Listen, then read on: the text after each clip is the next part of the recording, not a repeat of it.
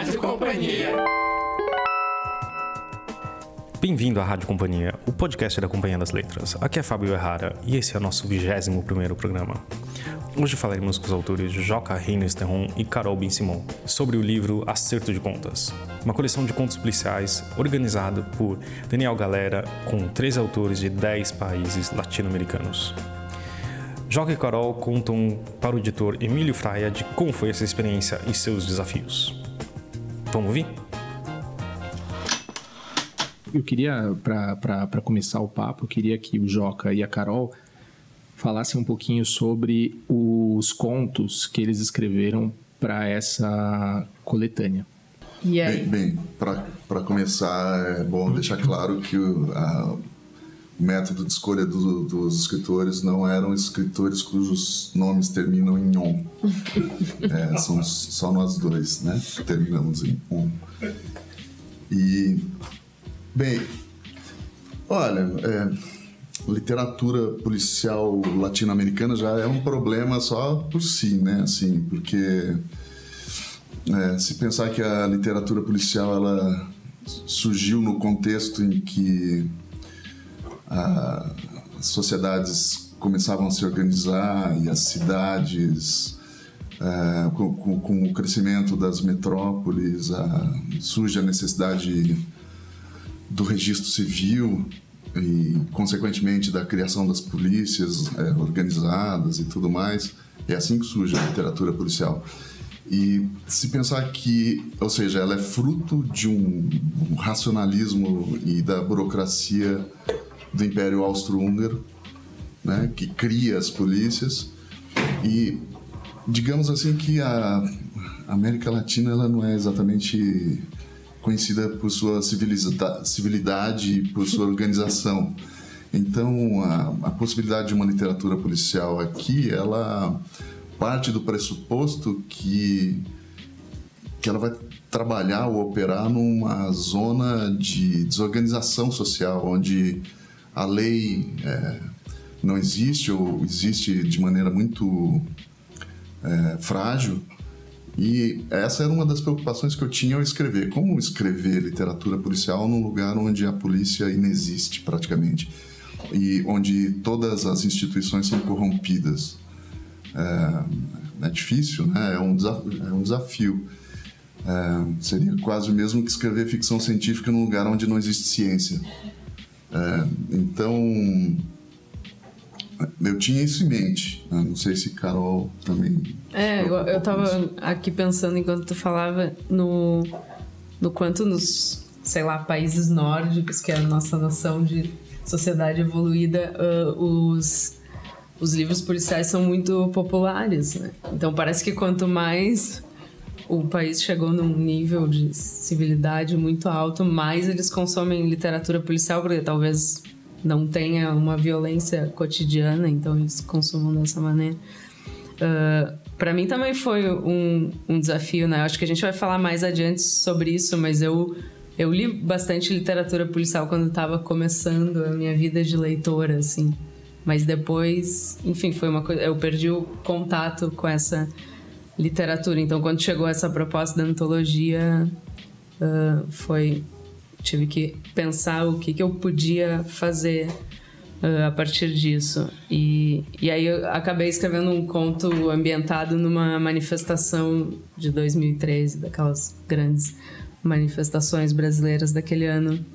E, enfim, talvez não seja a coisa mais convencional, né, dentro da, da forma da literatura policial, né, mas tinha alguns elementos assim.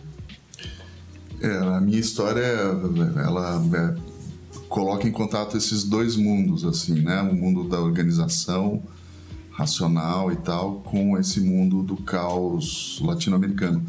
Então é um relato que pode falar disso já, né? O conta a história da, ele tem um tom satírico, paródico, talvez, é, ligeiramente melancólico, mas é, relata a vinda de um agente de seguros polonês é, que trabalha para uma, uma, uma, agência de seguros, uma empresa, de, uma seguradora alemã Só nisso já existe uma ironia, né?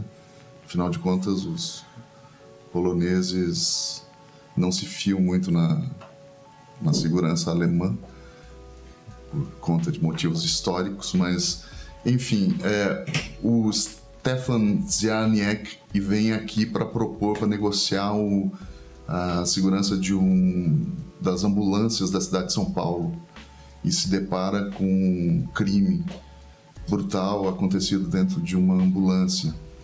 E, e aí ele começa a entrar em contato com as instituições públicas para negociar essa, essa, esse contrato com a seguradora que ele representa. E, ou seja, que um cara que representa toda essa.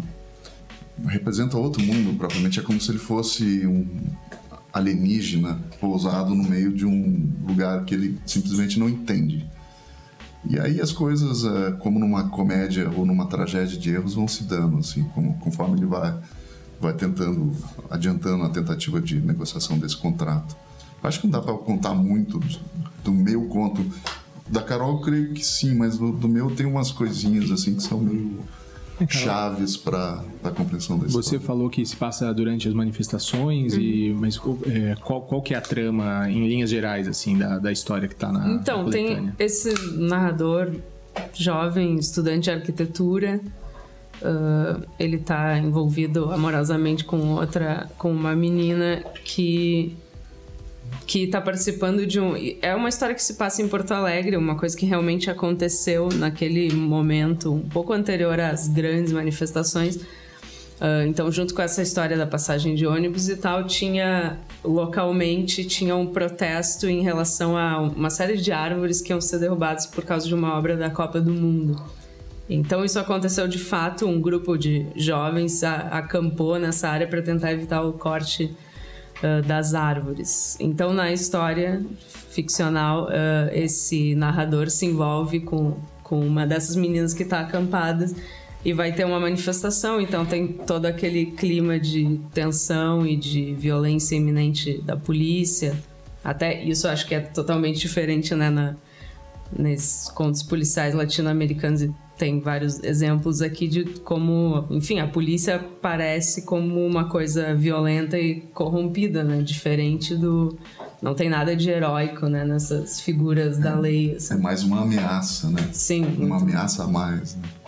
ou normalmente jogando o jogo do, do bandido, quer dizer, não tem essa oposição clássica do policial do tipo o bom e o mal, o criminoso e, e a autoridade, assim. É, nesse sentido, assim, aquele, o hard-boiled, né, é, norte-americano, do Dashiell Hammett, do Raymond Chandler e tal, ele já tinha já isso, né?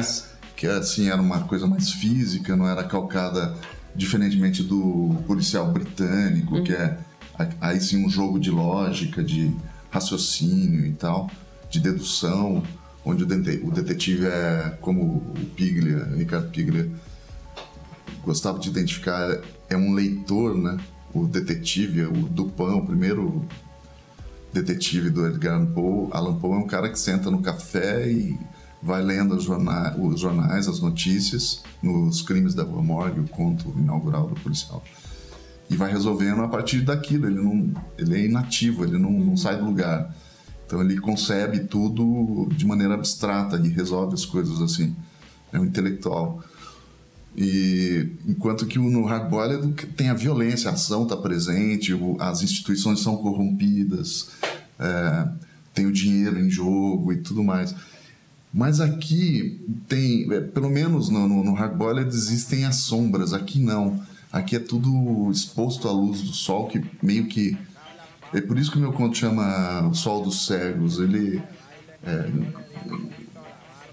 existe aí implícito uma ideia de já que e contrária, né, contrastante à ideia do romance noir, é de como, como que a gente poderia conceber um policial numa região totalmente inundada pelo sol, pela luz, é, de maneira em que você não enxerga mais direito, assim como nas sombras, né, mas você tá tão exposto à luz total, assim que você não consegue mais identificar o que é mal, o que é o bem, as coisas se misturam, se miscuem de uma maneira é brutal. Assim. É, Joca, o, essa, essa edição é, que a companhia está tá lançando é, desses contos tem um prefácio é, do, do crítico e professor Júlio Pimentel Pinto.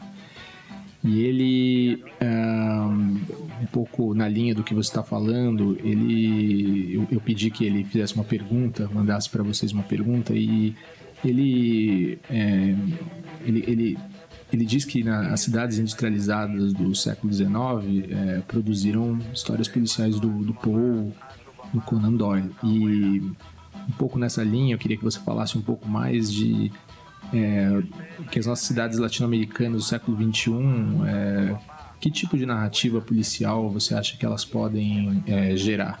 Se você puder.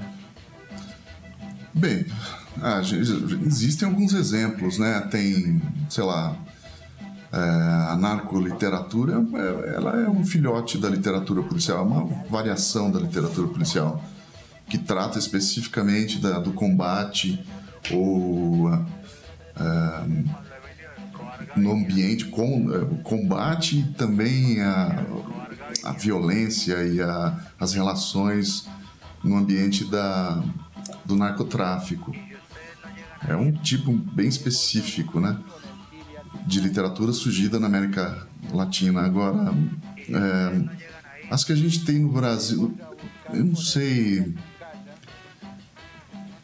Eu acredito a literatura policial ela é uma literatura de gênero. O leitor policial de policiais ele é típico, ele é aficionado, é aquele cara que lê é, cumulativamente, assim, ele lê como se fosse uma leitura de livro de passatempo, assim, né? São exercícios que ele quer fazer, ele quer descobrir antes e tal.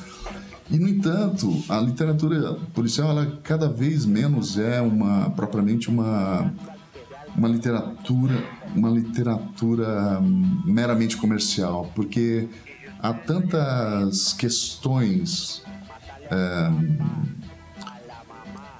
sociais que são discutidas na, na, literatura policial que ela acaba se tornando uma literatura que propõe é, ferramentas para você refletir sobre é, as falhas na construção social, é, o comportamento humano levado às, sua, às últimas consequências.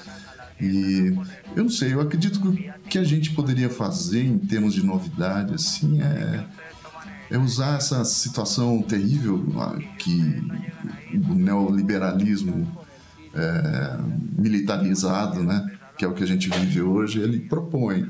Então é onde todos os papéis são trocados, né, é como se fosse um, uma comédia trágica, né? então os policiais são, estão em lugares opostos, os bandidos talvez surjam como uma possibilidade de organização social que, é, que recuse aquela proposta pelo Estado, que talvez já seja falida, né? a gente vê evidências disso. Eu não sei, acho que daria para criar um policial inovador assim na América Latina por aí, por esse caminho, assim. Teria que ser eminentemente uma literatura política e, inclusive, econômica, assim, onde as preocupações com a economia fossem estivessem presentes assim. Acho que daria para fazer algo assim. O Carol, é, você é leitora de livro policial? É, você... Pois é, então eu, eu comecei assim como leitora de livro policial quando era, sei lá, pré-adolescente, um pouco porque eram os livros que enfim, tinha na minha casa. É, e também eu não tinha, sei lá, maturidade para para ler sobre grandes temas profundos ou sociais e essas coisas de enigmas uh, são de fácil absorção. E então eu comecei lendo esses livros policiais, mas depois eu me distanciei total desse desse universo assim, não me lembro de coisas, não, não, não acompanho tanto a cena contemporânea de. E, e você, quando você foi convidada para participar ah. da, da, da, coletânea, você tentou encaixar é, o, o, o, gênero de que maneira você acha? Você pensou nisso? Qual, qual foi Sim. o desafio? Acho que a minha preocupação principal foi criar um tipo de clima muito opressivo e sombrio, assim, que tivesse a ver, enfim, com essa toda essa confusão de instituições não confiáveis e violência policial e, e também uma certa paranoia na, na, no, na, no conto tem o começa todo um papo de que nesse acampamento tem uma pessoa que é um P2, que é um policial militar infiltrado. Então tá todo mundo meio paranoico, que era uma coisa que era fácil de observar que acontecia em, em 2013, todas essas uh, essas paranoicas, paranoias e desconfianças generalizadas e não sabia mais ah, aquela pessoa, na verdade é um black bloc, mas não, é um uhum. policial infiltrado que foi lá e quebrou a vidraça e não sei o quê. Então eu quis pegar todo esse, esse clima assim de, de não confiabilidade e, e, enfim, de terror que rolava nas, nas manifestações e, e mais uma, daí uma coisa mais minha que é, sei lá, uma discussão do espaço urbano e tal, porque esse menino é um estudante de arquitetura, então tudo isso está mais ou menos colocado também. E o conto então dura, uh, enfim, algumas horas dessa manifestação, né? A trajetória dele uh, no centro de, Porto Alegre, uh, atrás dessa guria, não sabendo se ela tá na manifestação, o que vai acontecer com ela e tudo mais, ele se sentindo um pouco culpado porque eu, bom, eu vou dar spoiler, mas enfim, mais ou menos isso. O Carol, você. A, a, coletânea, além do, do, do, do, seu conto, do conto do Joca, tem um, uma história do Bernardo Carvalho e tem é, uma história da Argentina, é, da Mariana Henriques, da, uhum. do, do Juan Pablo Villa-Lobos, é, tem uma história do Rodrigo Asbun, que é boliviano. Uh, você já tinha é, intimidade com esses autores? Você é, já tinha lido algum, alguns deles, já conhecia a prosa. É, queria que você comentasse um pouquinho. Então, eu sou um pouco distante, assim, eu até faço um meia-culpa aqui da literatura latino-americana. É um pouco porque eu não tenho uma grande familiaridade com a língua espanhola. Então, na verdade, as coisas que chegam a mim é só porque eventualmente alguém editou no Brasil. Então, eu tenho conhecia os autores que estão publicados no Brasil e que se ouve falar, obviamente, o Pablo Villa-Lobos, uh, o Zambra, mas alguns outros que talvez é, uh, de outros países que não chegam tanto aqui, como talvez Peru, Colômbia, enfim, eu não, não, não conhecia os autores antes, não. Uhum. E você tem alguma de algum autor latino-americano que você tenha lido é, desses, ou algum livro que tenha te. É, ou, ou, que estão aqui na coletânea, ou algum outro que tenha te, te marcado recentemente, assim? Uh, bom, acho que dos latino-americanos, na, na, minha formação, o Cortázar foi super fundamental, assim, era um autor que eu uh, sempre gostei muito, sobretudo dos contos. Até reli esses dias o jogo da amarelinha, não, sei se gosta. Mas os contos dele acho incríveis e gosto imensamente do Bolanho, uh, gosto do Pilha, gosto do Juan José Saero, que eu li uhum. dele. O, Joca, e você, você que já organizou uma, uma coleção é, para Rocco, né, a, a outra língua, é, como você vê hoje assim esse intercâmbio entre a literatura brasileira e os nossos vizinhos? Assim, né? você acha que está maior, está menor? A gente segue um pouco voltado demais para o mercado inglês e americano? Queria que você falasse um pouco. Bem, hum, é um terreno pantanoso, né? O intercâmbio, intercâmbio seria uma palavra forte. É, acho que é tão frágil essa se essa relação de, de ida e vinda aí, né? Principalmente de ida. Tem a impressão que os autores brasileiros são menos conhecidos e menos traduzidos é, no ambiente hispano-americano, em decorrência da, da deficiência de leitores da, da língua portuguesa que eles têm, de leitores hábeis e tal. Também do número pequeno de tradutores especializados em tradução do português. É, já ao contrário, acho que tem assim essas é, ameaças, boas notícias como a outra língua que publicou 14 autores diferentes, todos em sua maioria não, não desconhecidos aqui, não, nunca antes traduzidos. E tem a impressão que todas as editoras hoje, as principais editoras brasileiras, elas têm um trabalho, ainda que esparso, na publicação de, de autores latino-americanos. É evidentemente que esses autores são mais representativos da literatura argentina, porque, né, claro, tem uma tradição fortíssima na literatura argentina. Então faltam é, colombianos, peruanos, é, venezuelanos, equatorianos, bolivianos. Tem um cenário interessantíssimo na, na literatura boliviana atual. É, mas já estivemos pior, acredito, pelo menos em termos de ficção, né? É claro que a tradução de, de poesia, de ensaística e de, de, de crônicas, é, etc., ainda é muito deficiente. Mas é, a Mariana Henriques acaba de ser publicada recentemente. É, mais? O Zambra está muito bem publicado, quase todos os livros. Acaba de sair um. E. Enfim. Uhum. É, o, Carol, você falou sobre o Cortázar e.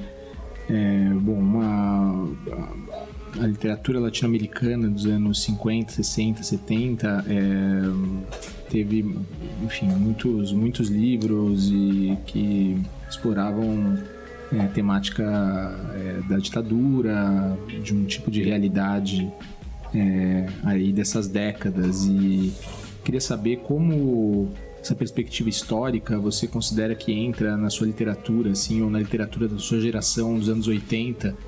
É... Queria que você uhum. comentasse um pouquinho isso aí.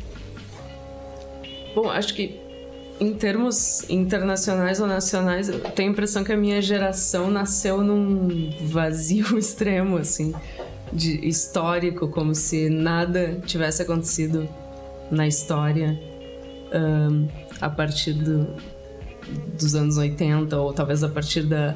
Talvez mais a partir da queda do Muro de Berlim, ou sei lá. Anos 90 parece que nada uh, aconteceu de relevante, né? Tanto em termos mundiais quanto no Brasil. Então eu sinto. Uh, eu tenho 34 anos, nasci em 82, então, essa coisa do. A gente não viveu a ditadura, já estava num momento de uh, início de democracia. E, e aí, sei lá, até esse conto, eu não sei se uh, as outras pessoas da minha geração sentem isso, mas em 2013, que foi o retrato que eu tentei fazer nesse conto, parecia que a gente estava pela primeira vez vivendo algo talvez uh, histórico nas nossas vidas, assim. Então, mas eu não sei se eu estou respondendo a tua pergunta. Era como eu lidava com é, como, esse, como esses temas, por exemplo, o Alejandro Zambra, em, uhum. nos livros recentes, ele. Acho que ele é muito feliz na maneira como ele trata de temas é, da ditadura, de uma maneira um pouco lateral. Uhum. E queria saber um pouco como sei como essa perspectiva histórica, como você trabalhar, como ela entra no, nos seus livros. Acho que também de, um, de uma maneira um pouco lateral e não. É, bem, nesse conto, por exemplo, até tem alguma menção à ditadura, porque nesse trajeto que ele faz, ele passa por o, pela sede do IAB, no Instituto. Uhum. Instituto dos Arquitetos do Brasil. E, e esse prédio é uma antiga sede do DOPS em Porto Alegre, então tem uhum. algum comentário sobre a ditadura, fazendo esse link, mas é sempre uma coisa. Não sei se eu chamaria de lateral ou distante mesmo, uhum. quer dizer, porque, enfim, eu não vivi isso. Então, não tem como. Quer dizer, outros autores da minha geração, tipo Julian Fuchs, uh, tem um.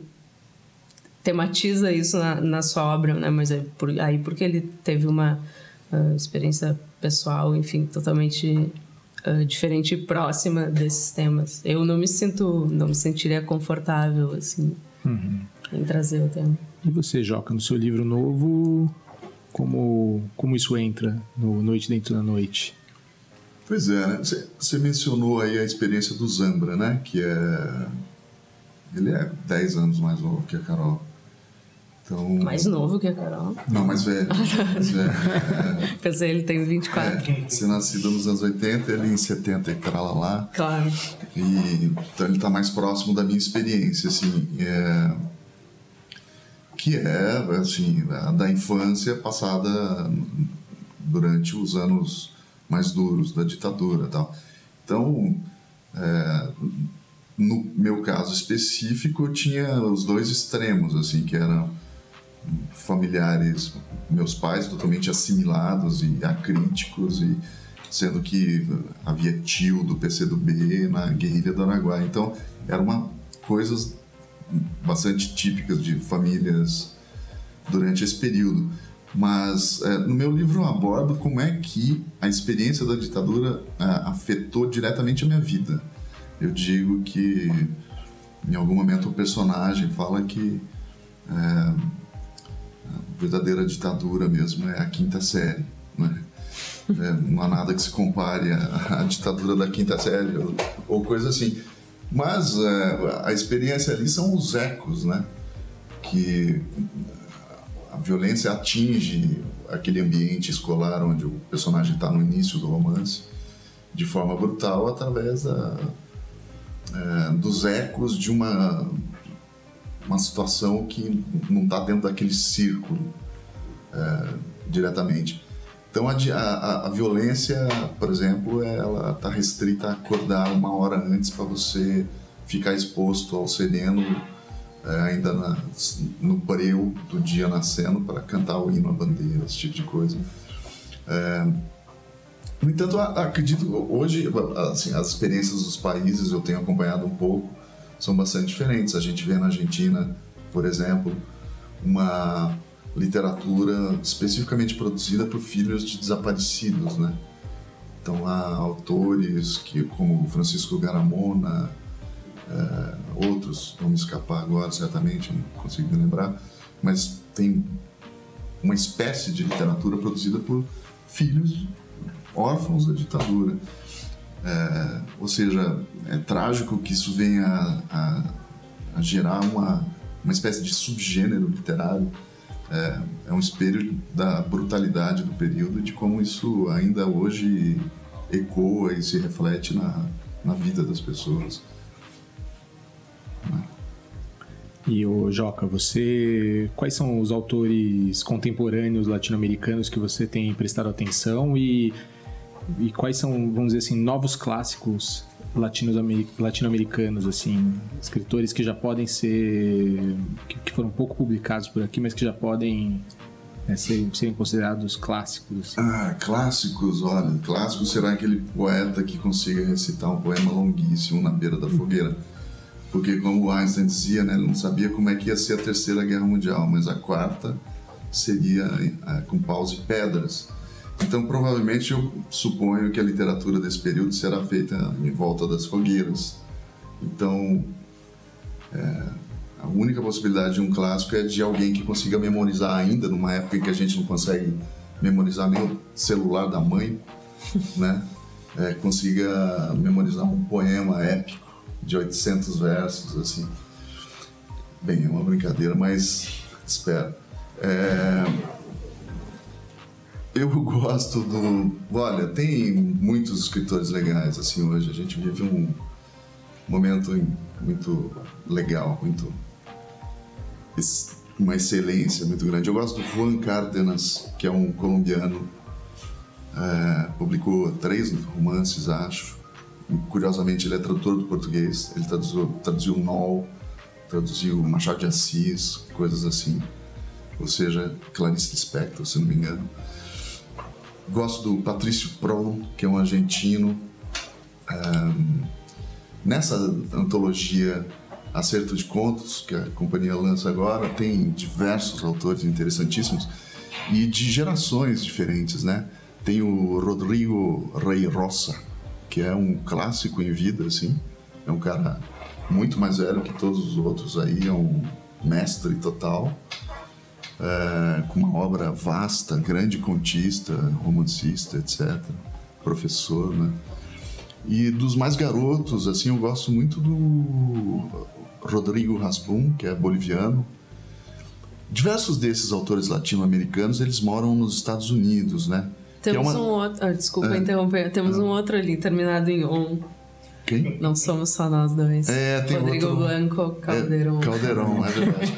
é que On é o, o claro. cuido do universo, né? Ah, on... então estão fadados ao sucesso essa, as pessoas com nome terminados em On.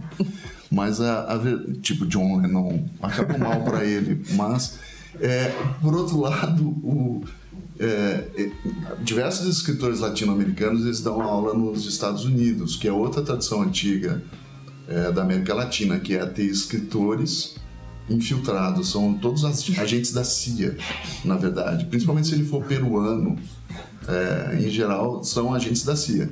Há muitos. A gente, infelizmente, nem nisso nós somos bons, em formar bons espiões, porque não tem nenhum professor, nenhum escritor americano, é, brasileiro dando aula em universidades norte-americanas. Somos péssimos. José é, Luiz Bastos. É... Não, ah, verdade. É espião. É espião. Provavelmente. e é, é, pernambucano, peruano, é muito parecido. Ô, Carol, você, você se recorda de algum do, dos contos que estão que tá, tá na coletânea que você tenha gostado especialmente? É, Poxa, agora. Você precisa. É, preciso do, consultar o livro aqui. Uh, bom, eu vou confessar que eu, eu li os, todos os contos faz muito tempo e daí uh, agora eu reli. Eu li, li na, quando saiu a edição americana e agora eu reli alguns. Uh, eu gosto bastante do Vila Lobos e esse da Mariana Henriquez, Argentina, que, que até o Jaco falou que acabou de ser publicada aqui. tem um cubano aqui, Jorge Henrique Lage e, é, eu acho que foi isso, mas uh, foram, enfim, uhum. vários primeiros contatos, assim, com autores que eu não, não conhecia. É, Carol, é, na, nessa coletânea, na acerto de contas aí, é, a gente eu queria que você dissesse o que, que você lendo ela, o que, que pontos que você vê de, de contato entre as histórias desses escritores. Bom, acho que todos são muito marcados assim por questões uh, sociais de seus países específicos, mas enfim de toda a América Latina. Muitos dos contos têm a questão do narcotráfico e de que forma a própria polícia está mancomunada com isso. Eu acho que o que me chama a atenção é que não tem, não tem heróis, né? Em, conto nenhum, eu acho. Tem uma coisa, mesmo pensando aqui no meu e no Joca, tá, o meu protagonista. Uh, talvez ele seja um pouco. Tá, ele tá ali na manifestação, mas ele tá numa posição socialmente privilegiada e, e um pouco passiva, assim, e, e com essa culpa de não ter salvo, entre aspas, a, a menina essa por quem ele tá apaixonado, que estava no acampamento. Então tem uma coisa um pouco covarde nele, assim. Então ninguém é. E, e o protagonista do Joca, acho que tá simplesmente um pouco. O polonês tá simplesmente um pouco chocado e sem reação com o Brasil e que ele no início ele nem sabe, né, se é, confunde o Brasil com o Uruguai. É, ele vem pro Brasil, ele é maconheiro, né? E ele, ele torce para que o Brasil seja o Uruguai. Não tem muita certeza de se, ele, se uma coisa é a outra. Então ele vai, ele confunde o Lula com o Mochica e tal. Mas tem um, um, o mais aproximado de um vilão que pode ter o meu o meu conto é um cara, um personagem que ele é secretário de saúde, mas ele é pastor evangélico e ele também é policial militar. Ele é as três coisas. E o Stefan Zaniecki, que é o meu protagonista, ele se espanta porque ele, ele eu falo, pô, Aqui, o, a instituição pública, o Estado, cuida tanto da alma quanto do corpo dos, dos cidadãos, né? O cara se encarrega de tudo, né? Ele reúne em si todas as os cuidados, assim, sendo que não é bem isso. Mas, assim, uma, uma das coisas legais do livro que eu acho é, assim, que a, simplesmente a palavra policial poderia não estar na capa. Porque é, esses, esses contos, eles estão muito distantes, assim, do que poderia ser qualquer tradição do policial. Podia Hoje... ser, tipo, contos cotidianos da América Latina. É, mas é curioso, porque na, na, na, capa a gente não, tá, não, não usou a palavra policial. Ah, não, não é, é, é, três histórias de crime. De crime, tá certo. Ainda, ainda Sim, mas a vida na América Latina é um solução, crime, quer dizer, não... o crime certamente existe. É simplesmente Sabe, a vida. É, é, um negócio assim que, sei lá, uma vez eu caminhava, é, é uma, um símbolo aqui, uma imagem, mas talvez seja representativa, mas eu caminhava por Berlim à noite, no meio de um bosque, tinha um cemitério e tal, e me bateu um medo. Eu falei, pombas, vou ser estuprado aqui, vão me roubar, alguma coisa assim. E, no entanto, eu passei incólume por aquele lugar, assim. E a, o medo que eu tive ali, ele é um medo que é típico da América Latina, do cidadão latino-americano. Nós somos, assim, traumatizados de guerra, entendeu? independente da classe, evidentemente que é a mais traumatizada. Quanto é, mais baixa ou desprivilegiada a classe social, mais traumatizado, evidentemente, você é. Mas somos todos traumatizados de guerra, porque a gente vive sob um clima de violência tal que faz com que a gente sinta medo onde não há a menor necessidade de menor ameaça. Então, é, bem, isso é uma coisa que eu acho que atravessa esses, esses contos.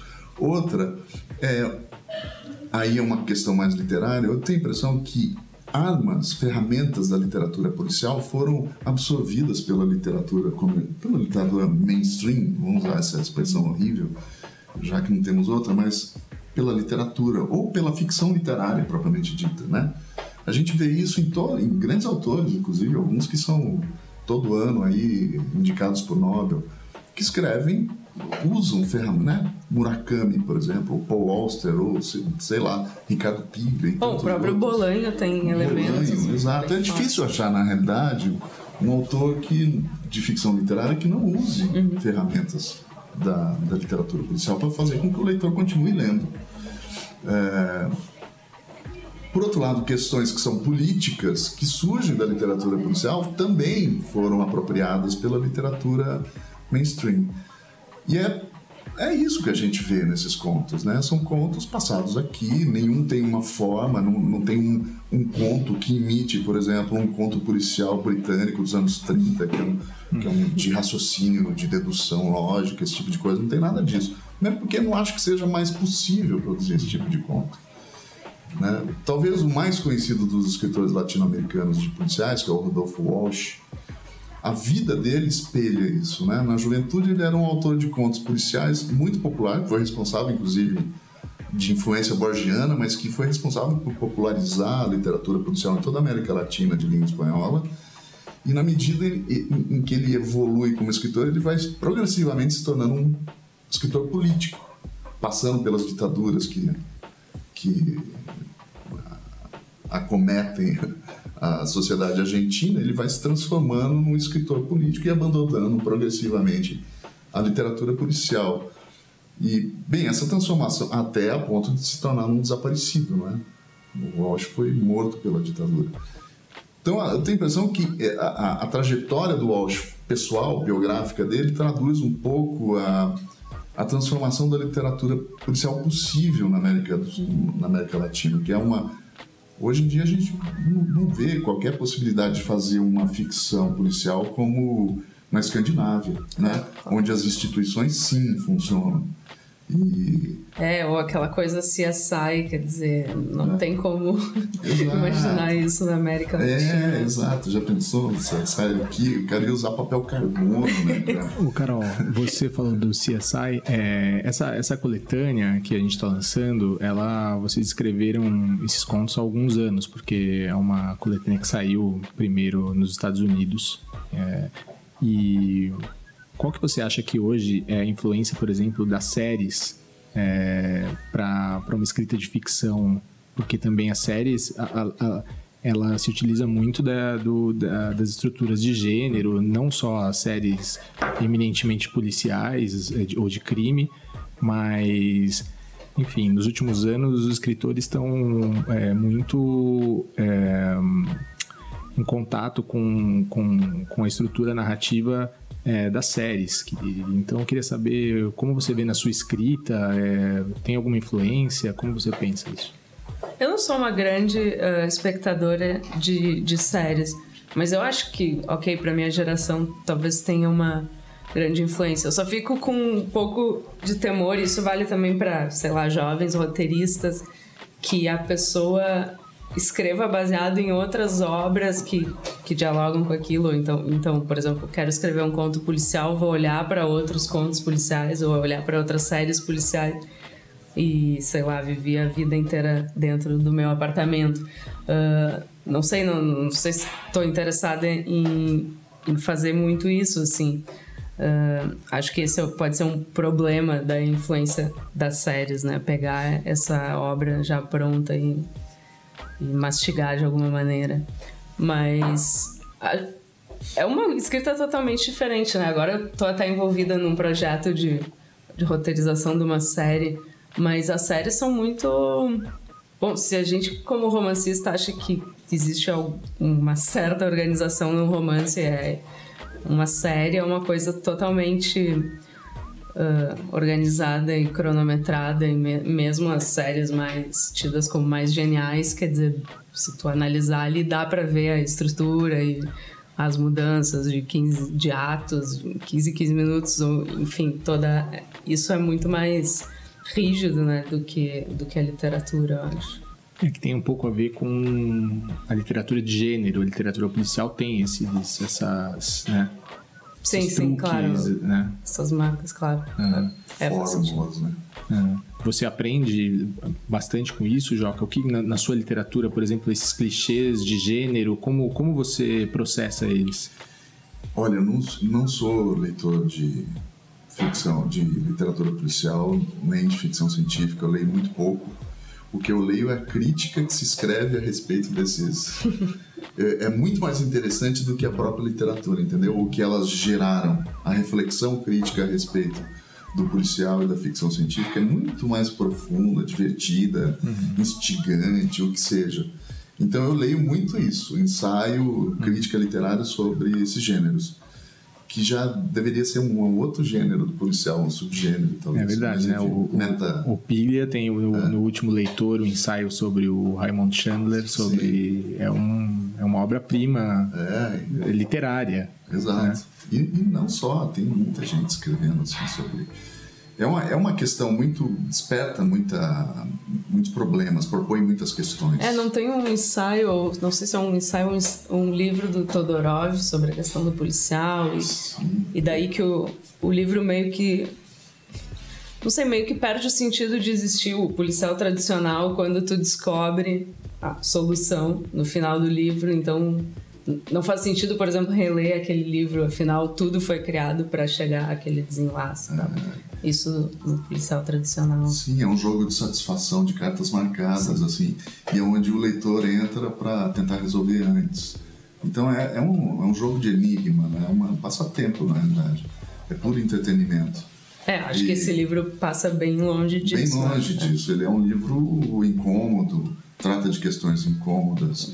Ele, não sei se, se foi bem recebido nos Estados Unidos, se acredito que é, por... fico pensando como é para eles ler, ler essas histórias. É, por botarem no, é, sobre esse guarda-chuva aí de, da literatura policial, é, acredito que os leitores foram com uma, uma, uma expectativa muito específica sobre em, ela, né, é, em direção ao livro e tiveram essa demanda totalmente é, malfadadas. É, eu acho que esse deslocamento é uma, uma coisa muito interessante do livro, assim, né? é. né? E de saber como esses escritores de países diferentes latino-americanos é, vão tratar, é, vão escrever histórias a partir é, da ideia do gênero. É claro, é, você não tem nenhuma história clássica de, de, de, policial de fato aí, mas é interessante como cada um, o que, que vai surgir para cada um, o que, que, que elemento que vai, vai se utilizar para desenvolver as, as, narrativas. É muito revelador, assim, sobre a realidade política e, é, narrativa desses escritores e seus países. É muito interessante. Valeu, Joca. Valeu, Carol. Obrigado, Emílio. E o nosso próximo programa vai ser o primeiro do Clube Rádio Companhia. O que é o Clube Rádio Companhia? Uma vez por mês teremos um episódio do nosso podcast onde vamos comentar e discutir um livro escolhido do mês. O primeiro livro é Sempre Vivemos no Castelo, de Shirley Jackson, lançado pela editora Suma de Letras. Se você já leu, está lendo ou vai começar a ler esse livro, deixe seu comentário uh, no evento do Clube Rádio Companhia no Facebook da Companhia das Letras. Vou colocar uh, o link aqui na descrição ou também manda um e-mail para radio@companhiadasletras.com.br. E o comentário mais legal uh, sobre Sempre Vivemos o Castelo vai ganhar dois livros. Um exemplar do título escolhido para o próximo clube e um livro do catálogo do grupo Companhia das Letras que você quiser. Então vamos participar. O João Gabriel também escreveu para o nosso e-mail falando o seguinte: Olá, pessoal da companhia. Sou o João Gabriel de Corumbá, de Goiás. E queria parabenizá-los pelo podcast número 20 sobre Drummond. Achei incrível sua entrevista com a filha e as opiniões, a voz dele. Acho que não há jeito melhor de conhecer um autor senão quando ele fala de si próprio. Tenho acompanhado o programa e tenho gostado muito. Um abraço. É isso aí. Obrigado, João Gabriel. Foi um programa bem legal também. o Pedro Drummond nos forneceu essa entrevista do Carlos Drummond de Andrade com a filha Maria Julieta e foi incrível. Se vocês não viram, procura lá o episódio número 20 de, da Rádio Companhia. Tá bom, gente? E agora no mês de agosto, e quem sabe se vocês gostarem e nos escreverem, a gente vai continuar semana sim, semana sim. A gente se vê por aqui. Valeu, um abraço. inside.